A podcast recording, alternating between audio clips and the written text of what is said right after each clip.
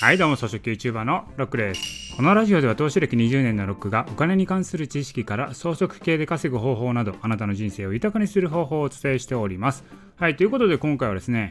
鬼滅の刃でメガ企業が爆誕ということでお送りしたいと思います。はいこれ何かというとですね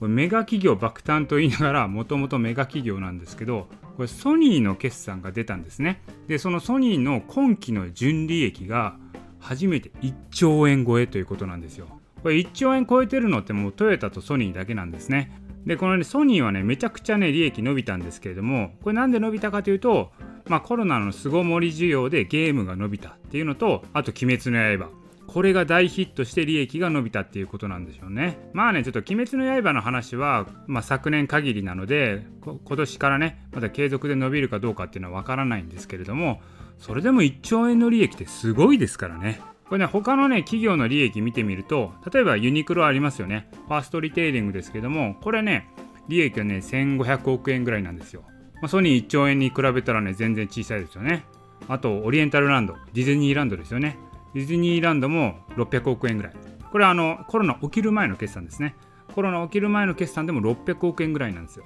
あとはあの、まあ、お菓子とかの有名な明治ですね。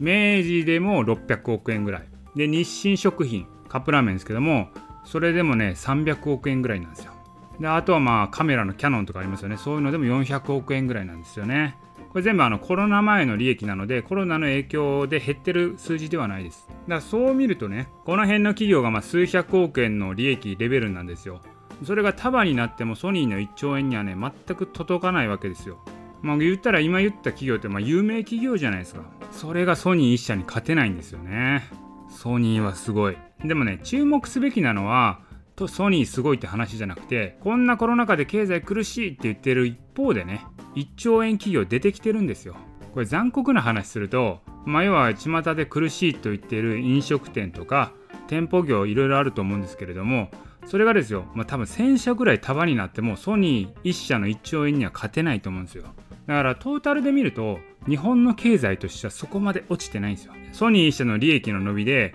その辺の苦しいと言ってる業界全部ね飲み込めるぐらい。それぐらいあるんですよ。